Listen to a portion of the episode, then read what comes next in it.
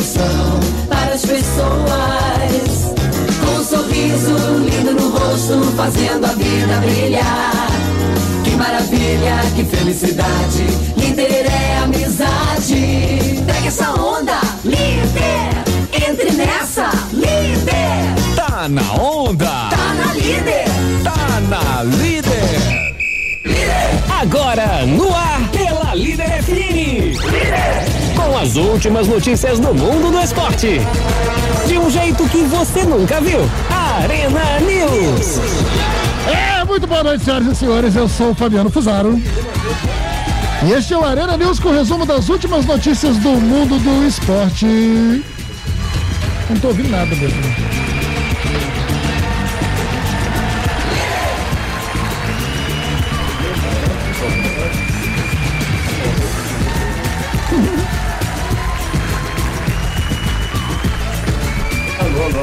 Alô, alô, alô, alô.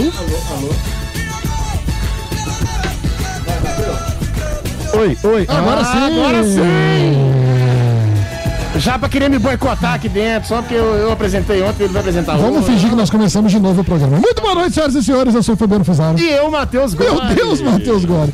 E este é o Arena News com o resumo das últimas notícias do mundo do esporte. De um jeito que você nunca viu. Olimpíadas. O presidente do Comitê Olímpico Internacional, Thomas Bach, admitiu pela primeira vez que as Olimpíadas vão ter de ser canceladas caso a pandemia do coronavírus não esteja controlada até o ano que. Aliás, muita coisa vai ter que ser cancelada se não estiver controlada Com ano. certeza. Inclusive o Arena Líder. em entrevista à BBC na quarta-feira, o alemão descartou adiar novamente os Jogos de Tóquio. Bach... É Bach ou Bach? Bach. Ah, porque você- eu li um cara hoje que era o Sebastian Bach, você conhece? É o Mozart, da, o Mozart da. Mozart é um, você vai chamar outro. Bach afirmou que o primeiro-ministro do Japão, Shinzo Abe, Shinzo Abe, você tem que ficar com medo antes de falar, mas é assim, Shinzo Abe não tem plano B para a realização das Olimpíadas, programadas para 23 de julho a 8 de agosto de 2021. Perguntado se estava confiante na realização dos Jogos de Tóquio em 2021, o Thomas Bach afirmou que o COI está preparado para diferentes cenários. Inclusive, o alemão considerou até colocar em quarentena todos os envolvidos nas Olimpíadas. Seriam cerca de 11 mil atletas. Que isso, em quarentena? É, 11 mil? vou alugar uma ilha Quantos moradores tem em Guidoval já? Acho que 7 mil, alguma coisa. em rodeiro. Tipo Guidoval e Rodeiro. Rodeiro também. É, a gente precisa dar um rodeiro para fazer É isso. tipo Guidoval e Rodeiro. Aí, dá pra resolver. Ah, tá tranquilo. Ah, isso eu tô fazendo um lockdown lá já, já coloco o pessoal lá dentro, fica resolvido. Vamos falar de futebol inglês. O Manchester United anunciou nessa quinta-feira que sua dívida líquida chegou a cerca de 430 milhões de libras. 2,9 bilhões de reais. As informações constam no balanço financeiro do terceiro trimestre da temporada. Putz, tá tipo o Cruzeiro. A dívida aumentou de 127,4 milhões de libras para 429,1 milhões de libras, ou seja, 2,9 bilhões de reais no trimestre em questão. Período que corresponde à chegada do coronavírus na Europa. Que gastos, hein? Meu Deus, quadruplicou quase o negócio.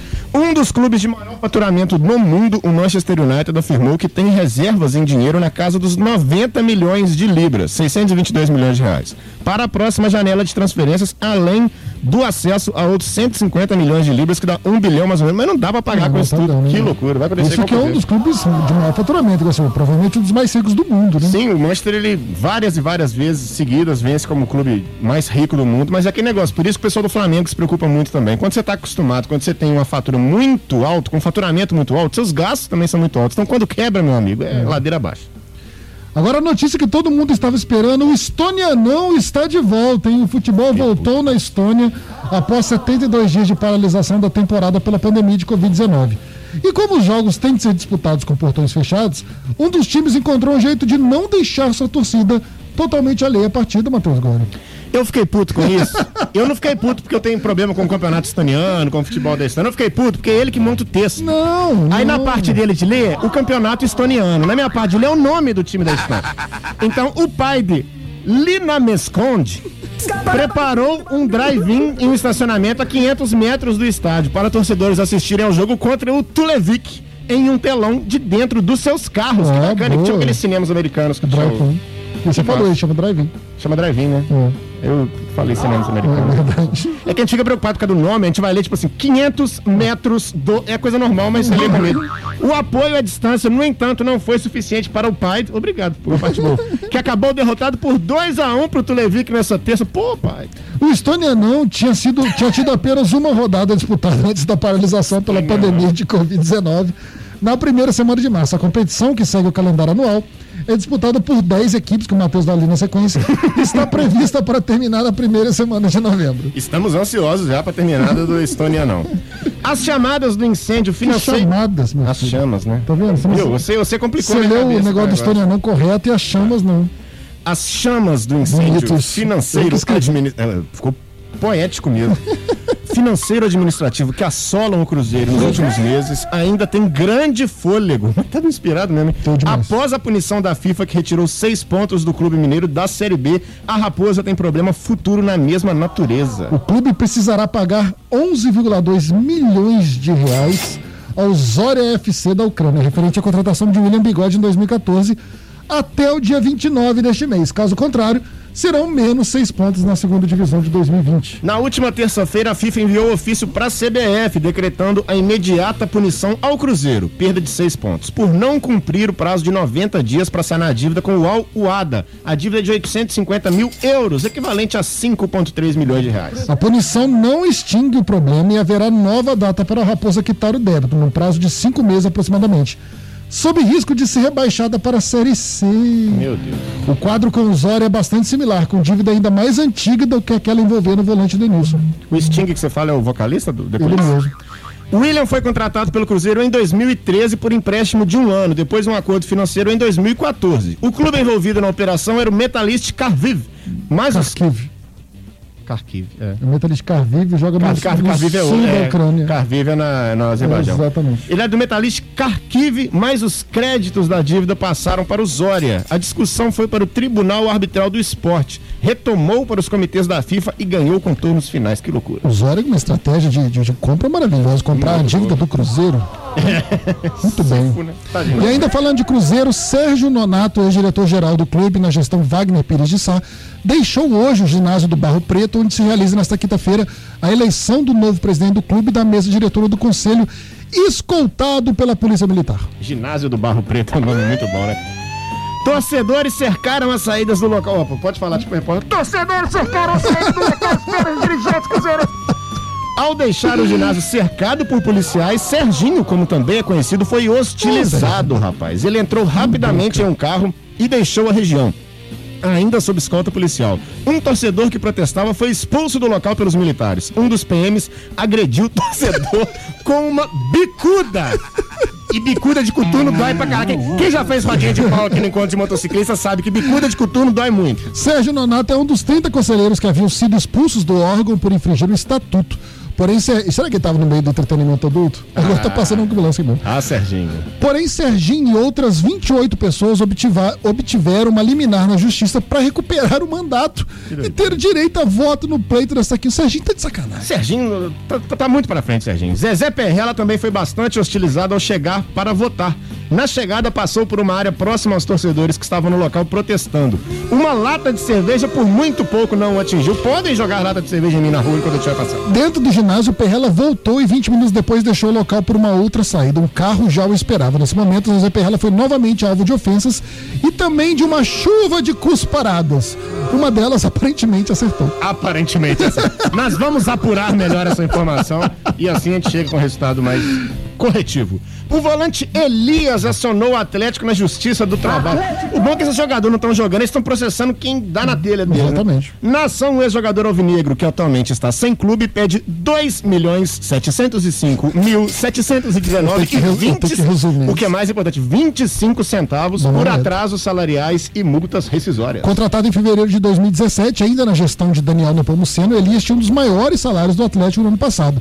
Segundo a ação, o jogador recebia 300 mil mensais. Tipo a gente que na rádio, né, já? Como, como é cara vive com 300 mil mensagens no Não dá pra viver. Conforme revelou o atual presidente do Atlético, Sérgio Sete Câmara, quando o mandatário também informou que o caso deveria se arrastar à justiça. Meu Deus, já sabia. Elias possuía contrato com o Galo até 31 de janeiro deste ano, mas foi notificado pelo departamento jurídico do clube no dia 8, data da representação do elenco para a temporada 2020, que já estava liberado. Nesta quinta, o América. Oh, mudei a chamada aqui, sem saber. É triste a questão do Elias, então.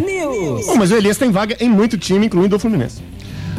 Ainda em futebol mineiro, na quinta, nesta quinta, o América confirmou a contratação do zagueiro Anderson, de 25 anos, que estava no Bahia desde o começo dessa temporada. O vínculo com o Coelho vai até maio de 2021. Nesta quinta-feira, o América também confirmou o mesmo que eu repeti o texto. O América contratou os dois zagueiros que chamam Anderson e tem 25 Os dois do anos, Bahia. Isso. Embora tenha atuado em apenas seis partidas das 18 que o Bahia disputou nessa temporada, Anderson foi importante na campanha do Confiança de Sergipe na Série C do Campeonato Brasileiro de de confiança. 2019, jogador de confiança. Quando o time sergipano conquistou acesso à segunda divisão nacional. Na competição, Anderson disputou 19 das 22 partidas do Trovão Azul. Troféu azul, muito maneiro, né? O diretor de futebol do América, o Paulo Brax, avaliou a contratação de Anderson como uma boa oportunidade de mercado e descreveu o perfil do atleta como parecido ao de outros zagueiros do elenco. Quer dizer, Se já é parecido de outros Hum, zagueiros do elenco, uma contratação. contratação M. O Gazeta dello Sport publicou nessa quinta-feira um artigo sobre as contratações consideradas pelo jornal como as mais decepcionantes do futebol italiano nas últimas duas temporadas. O meia brasileiro Lucas Paquetá, ex-Flamengo, está em uma delas. Doideiro, Lucas Paquetá chegou com muita expectativa lá no Milan e não conseguiu render realmente. Na explicação sobre a escolha de Lucas Paquetá para o time de decepções do campeonato italiano, a Gazeta dello Sport comenta que o brasileiro teve um impacto positivo no Milan logo após a sua chegada, em janeiro de 2019, sob o comando do ex-técnico Gennaro Gattuso. Mas ele perdeu espaço com os treinadores que vieram depois. Putz, Paquetá foi contratado pelo Milan em outubro de 2018 por 35 milhões de euros, como vende bem o Flamengo. Cerca de 150 milhões de reais, com vínculo até 2023. Com 21 anos, ele se apresentou ao clube italiano em janeiro de 2019. Apesar de pegar a temporada passada já no meio, ele disputou 17 jogos, sendo 16 como titular e marcou um gol. Na atual temporada, Lucas Paquetá esteve em campo em 19 partidas, sendo titular em 9 e reserva em 10. não brinca. Ele não fez um gol até o momento. Em janeiro, seu agente Eduardo Duran, nossa senhora, negou que a má Sempre. fase tenha gerado um quadro de depressão no meia. Segundo os jornais esportivos da Itália, o Paris Saint-Germain já tentou tirá-lo do Milan, mas o clube não aceitou a proposta feita pelo diretor esportivo Leonardo. Foi justamente ele quem o trouxe do Flamengo. Eu esperava mais do Paquetá. viu? Eu achava que ele seria que ele se daria melhor que o Vinícius Júnior, por exemplo. Inclusive com vaga na seleção brasileira, né? Que foi convocado algumas vezes, mas Não, acabou. o Tite continua convocando mesmo ele mal. né? O Tite não tem critério nenhum. Mas seria provavelmente uma boa pro Paquetá sair do Milan nesse momento e jogar algum outro É, lugar. tem né? proposta da Fiorentina, do Benfica, ele Pois deve é. sair.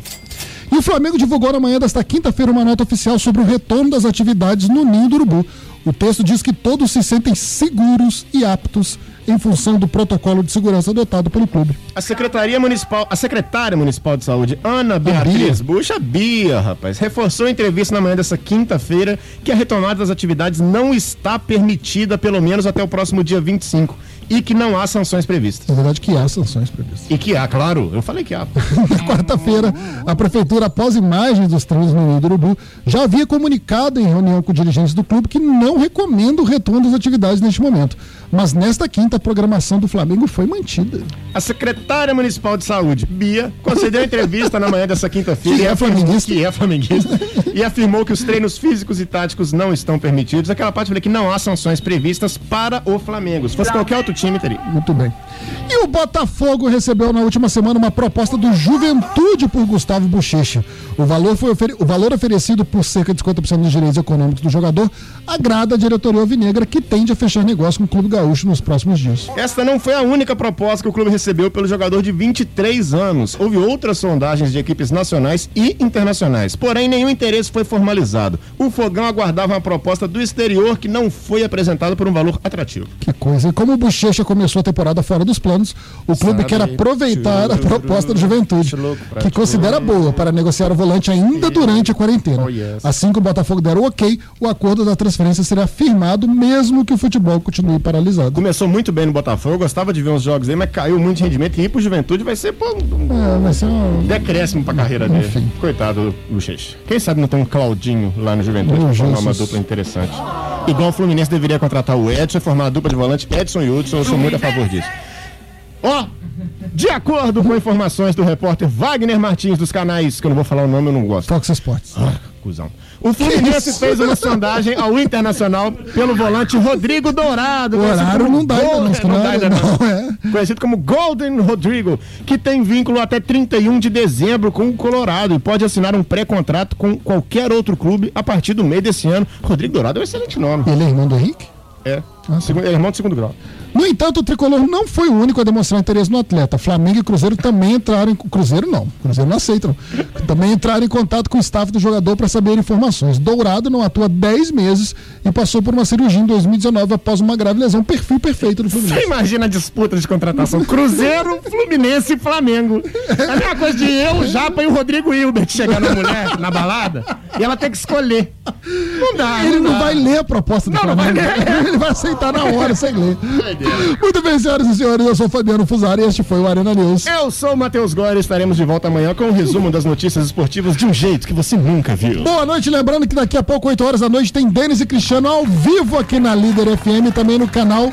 Qual é o canal do YouTube, Matheus Gore? Rádio Líder FM 103,5, apresentação dele, Anderson Rinco.